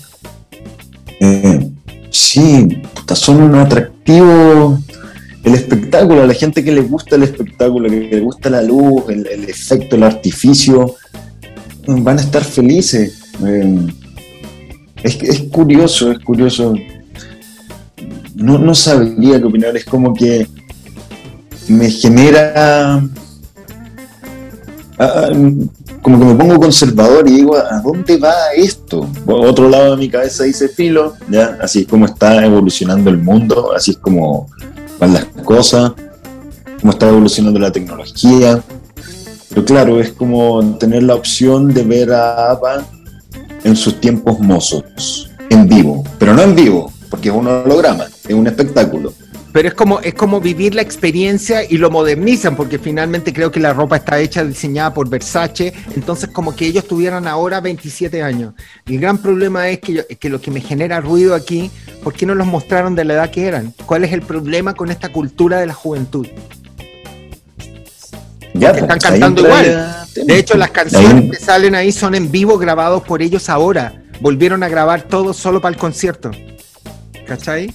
Vale, en, este live que hicimos me contaba de la importancia de ABBA y la importancia de los productores suecos en la música, y como ya se puede entender que son como grupos que, que, mantienen, se mantienen como por la historia.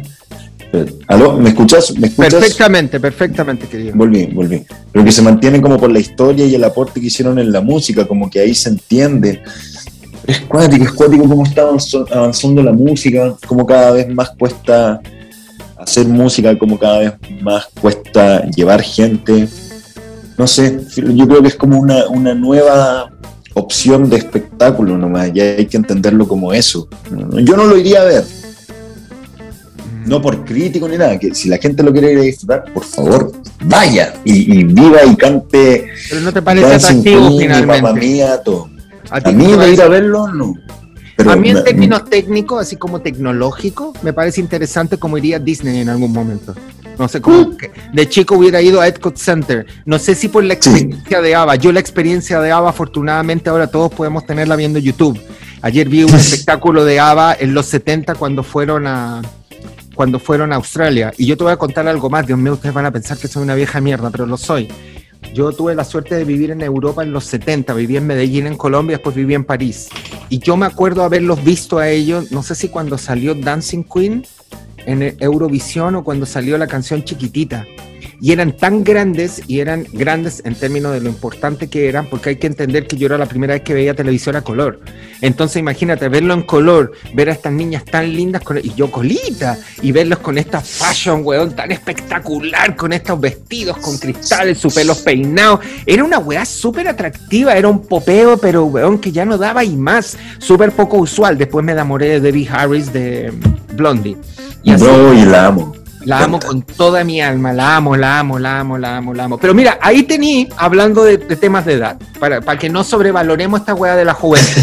Debbie Harris, hermosa a la edad que tiene, la buena se presenta. Y sí, cuando era cabra andaba con ropa, ¿cachai? Más maraca. Cuando somos jóvenes, todos andamos más maraca.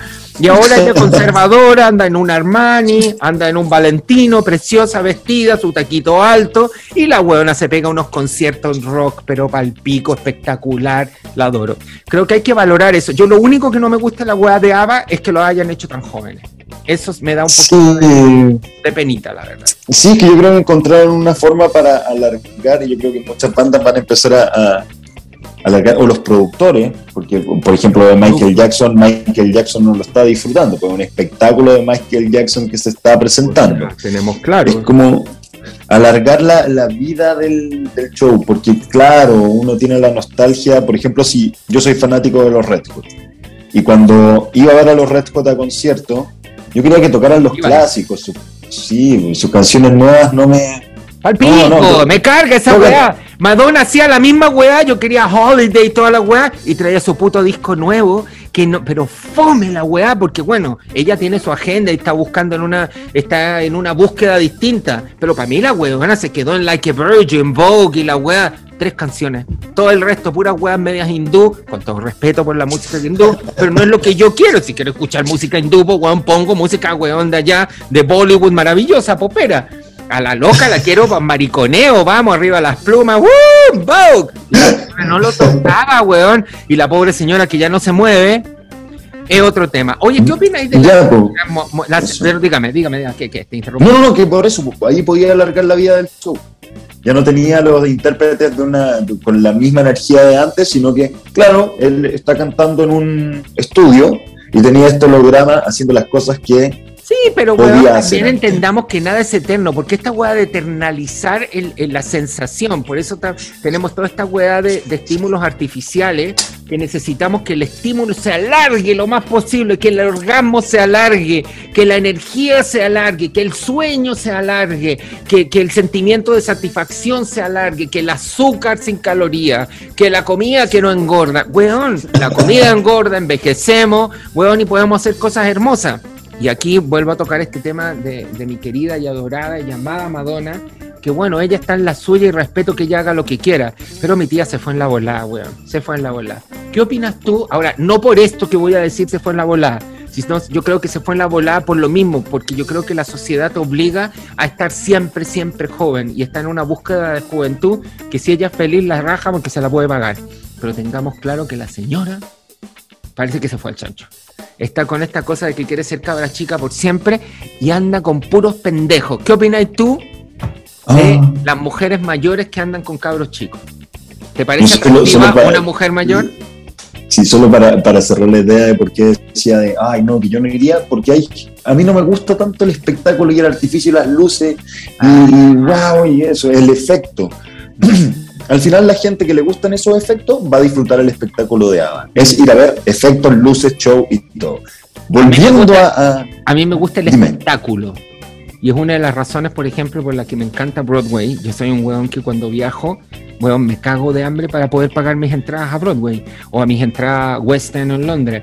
De verdad me cago de hambre. Si yo no soy aquí la rica macul que va y compra la weá, pero ver un espectáculo a nivel técnico, hay obras que para mí no me dicen nada pero el nivel de producción, te juro que aunque no te guste, weón, que hay para adentro. ¿Sabéis qué? Ya, pero Frank, en eso es en vivo en vivo, es personas, personas haciendo el espectáculo, el show ahí, y ahí tenéis gente que está sudando la gota gorda y te está haciendo el show ahí. Sí, pero ¿sabéis qué? A mí me pasa también que en mi época de borracha, pero buena muchacha, yo curaba como que viajaba en los videos, pues antes, para que sepan ustedes, en las discotecas habían televisores, y ahí te ponían los videos, y yo me acuerdo que veía unos videos y yo viajaba y bailaba sola como las huevonas frente al video y soñaba con que estaba en Londres, o soñaba que estaba bailando con RuPaul, y hacía, weón, hacía el ridículo, pero yo me sentía, weón, la persona más maravillosa del mundo. Uno viaja, uno trabaja la emoción. Weón, vamos a ir a ver a vamos a conseguir unos tickets, nos vamos a ir a ver a Hernán. Y ahí voy a estar yo viendo a No, weón, vaya, te, te dejan loco, weón. Vaya, vaya a salir vestido a, a, todo pulmón Dancing Queen. No, no, vaya. mía. Te van, a, te van a llevar preso por tratar de subir Aplaudiendo, feliz ya. Ay, qué divertido. Oye, ¿qué opináis pues, de las mujeres? ¿Te parecen atractivas las mujeres mayores? Hay mujeres mayores atractivas, sí. Sí. sí. Em, yo particularmente no soy alguien que esté buscando como por un rango de edad, ¿no? quiere decir que me sirva todo, pero sino que me fijo en las personas y si me llevo con esa persona, si me llevo con, con esa mujer como me parece interesante conversar, como que no veo un tema Ay, gracias, necesitamos más Hernán en la vida, que aprecie la belleza la madura, como una. que sea mayor de edad, sí, es el, requisito básico. Obvio, obvio. Mayor de edad. Ah, mayor de edad. Pero, pero sí, pues hay mujeres que, tienen su encanto y tienen su, su sex appeal y... Pucha, es que por eso no, no, no, podría juzgar lo que hacen Madonna y Madonna, me acuerdo que cuando, en esa época que estaba con este tipo Jesús algo, el, modelo como que tenía como 21 años y ella 50 y tanto. No, bueno, ahora Madonna tiene 63, 63 creo, 62, 63 y, y su pololo tiene 25. Toma. Toma y la loca así está como en una volada. Es que a lo mejor se siente así ella, po, y está así como muy cabra chica, sigue así mundo cabros chico, fuma pito en vivos online, ¿cachai? De Instagram con su pololo, una una volada muy, muy, muy particular de la prima, está muy peculiar. Pero... Yo creo que ella, ella se quedó en esa etapa en la que disfrutar la vida, o quizás trabajó tanto ella, toda su vida que ahora tuvo que tomarse este espacio para poder vivir y tiene esa relación peculiar. Peculiar. Peculiar, po. Perdón el, el, lenguaje. Está bien, porque también tiene que estar empoderada de su sexualidad, la prima, pues dejémonos de weá, po. No, a mí me parece increíble eh, los misterios de la vida, decía eh, una tía, los, los, misterios de la vida son inexplicables.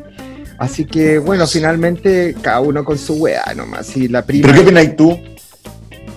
Eh, yo creo que hay una sobrevaloración a la juventud. Mi gran tema es la juventud creo que efectivamente somos atractivos para el sexo opuesto, para el mismo sexo en algún momento. Yo, yo creo en la biología humana, yo creo que como, como vida, como sistema, como planeta, somos una magia, somos perfectos. Estoy viendo ahora un documental de Netflix sobre cómo funciona el cuerpo y es, es absolutamente mágico cómo todo funciona, las formas del cuerpo para que funcionen no sé, veo cosas pequeñas como por qué generamos cera. El cuerpo genera cera en la oreja para que el agua salga y no se quede ahí, sea impermeable el oído. Es una cantidad de weas mágicas que tiene que son impresionantes. Y desde ese punto de vista entiendo que hay un momento de la vida en que somos mucho más atractivos para los otros individuos. Pero de manera inteligente y ya de manera, vuelvo a insistir con esto, como social, que no tiene que ver con lo biológico, natural, animal, creo que uno está mucho más empoderado, uno más sereno, más seguro de la vida cuando está mayor y, y, y, pucha, es penca que ya físicamente los códigos ya no le sean atractivos a la otra persona. Las pieles ya no son las mismas, las formas no son las mismas. Y en esta cultura tan injusta de adoración y cultivo a la juventud.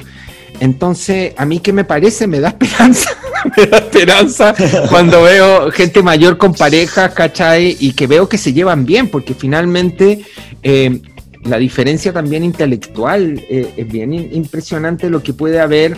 A mí personalmente me parece muy atractivo una persona joven, eh, porque físicamente es atractiva, pero finalmente, ¿qué, ¿qué, converso? ¿Qué compatizo? ¿Qué hago? Una persona joven, yo me acuerdo cuando yo era muy cabro, me encantaba un, tipo que era productor y yo me iba a su casa y ahí nos pegábamos unos pololeos y me decía, quédate día viernes, ponle tú y sábado. Y yo, weón, las hormonas así, ¡Woo! Al aire, pues yo quería ir a bailar, pues, weón.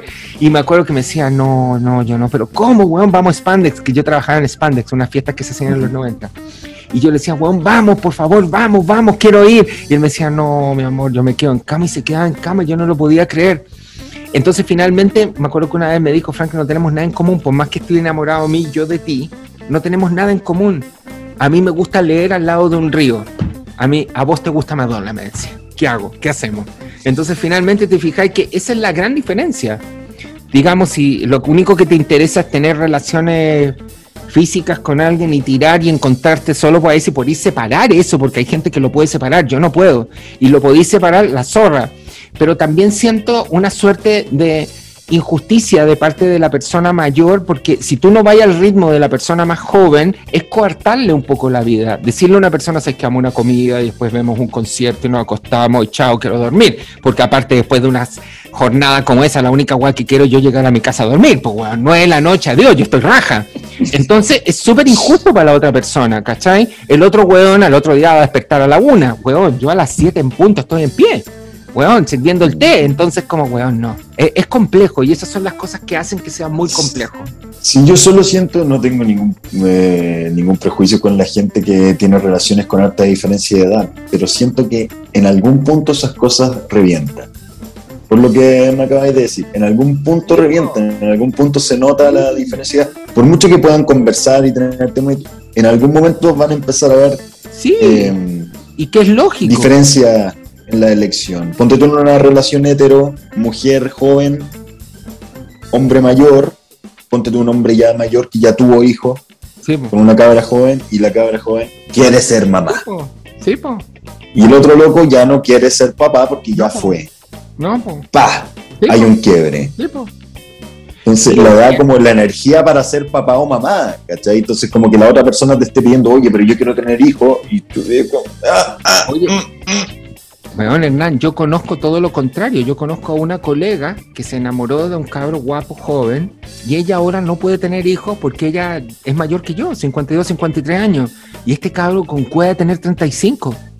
Y él quiere una familia y no pueden tenerla. Y él la ama con toda su vida. Y no pueden. No por eso, pues son elecciones, en meterte en un proyecto y hay casos en los que al final esa diferencia de edad, porque la naturaleza igual por lo mismo que decís tú, la biología es sabia, o sea, los cuerpos van envejeciendo, ahora existe toda una cultura de cómo mantener la juventud, por eso mismo tú me hablabas del caso de Madonna y Madonna ya no puede estar más operada en este momento. tratando de esconder, ¿cachai? Entonces también hay algo en una lucha que depende del punto en que se mire. ¿Es saludable o no? A eso voy. Y, y finalmente, ¿qué es saludable? ¿Y, qué somos? ¿Y hacia dónde vamos? Somos filosófica. ¡Hola, weona! ¡Me muero! Oye, la media conversada, querido Hernán, te pasaste. Oye, muchas gracias. No, gracias a ti por la invitación. Cuando queráis, yo también te tengo que invitar a mi podcast para que. Exacto, sí, vamos a ver. Yo esto lo, lo vamos a ir editando, vamos a ver cómo sale, pero finalmente nada, te lo agradezco mucho, querido mío. Eh, se nos alargó más de lo que habíamos planeado, pero eso es súper bueno. A mí me encanta. espero que le hayáis pasado súper bien, Hernán. Yo creo que todas las que están viendo esto y todos los que están escuchando, Hernán se ve, con tu madre, que uno lo ve y digo, me tengo que ir a acostar solo, con tu madre, el weón lindo. Está muy lindo, weón. Está muy lindo. Muchas gracias. Pero tú también, tú también te doy para abajo, tenés no, brillo y conversación y No, yo ya estoy, ya flores. Estoy para los cuarteles de invierno, papito. No, me gustaría comenzar a cuidarme un poco más, pero la verdad no tengo mucha energía. Pero bueno, ahí veremos. Uno tiene que ir cultivándose, amigo, y ir buscando por otro lado. Por eso hay que atesorar todos los momentos de la vida. yo solo quiero decir algo, primero agradecerte por la invitación, eh, hemos tenido contacto últimamente mucho, hemos trabajado juntos, vaya a estar invitado a mi podcast, si me invitáis otro día a conversar contigo, yo feliz, obvio y, como la, invitación a la gente que está escuchando, que de repente pueden encontrar que no están de acuerdo con temas, que sí, están de acuerdo, que no, que encuentran esos somos. Yo creo que en este tiempo, sobre todo en pandemia, me he dado cuenta que uno, por más que voy leyendo y tratando de armar mi, buscando información y todo, somos seres llenos de contradicciones y eso se manifiesta en una conversación que va fluyendo, una buena conversación. Somos, uno tiene por qué tener una línea tan clara y tan definida y tan elocuente. Somos contradicciones y eso es lo entretenido de conversar. Entonces, invitar a la gente a conversar, a escuchar programas así, que le den vuelta, tres vueltas a las cosas, cuatro, cinco, seis y eso. Obvio, obvio que sí, querido mío, obvio que sí. Hay que, hay que, hay que mover eh, la empatía y poder encontrarnos en la diferencia. Vuelvo a insistir, eh, el que no esté de acuerdo contigo no es tu enemigo. A veces uno aprende mucho más de la gente con la que uno no está de acuerdo. Yo mis grandes amigos, grandes, grandes amigos, no tengo nada en común. Y me parece mucho más atractivo, uno aprende de esa gente. Así que aprendamos a querernos porque lo más importante, importante es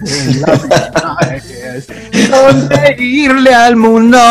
Hoy se me salió el carnet, conche tu madre. Hernán, te adoro, te quiero, eres lo mejor. Muchas gracias por estar en este maravilloso experimento de conversar. Nos falta conversar y esperemos estar acompañando a alguien en el metro, cocinando la carbonada, pasando el chancho o explorándose. Así que no. ¿Y por qué no? ¿Por qué no?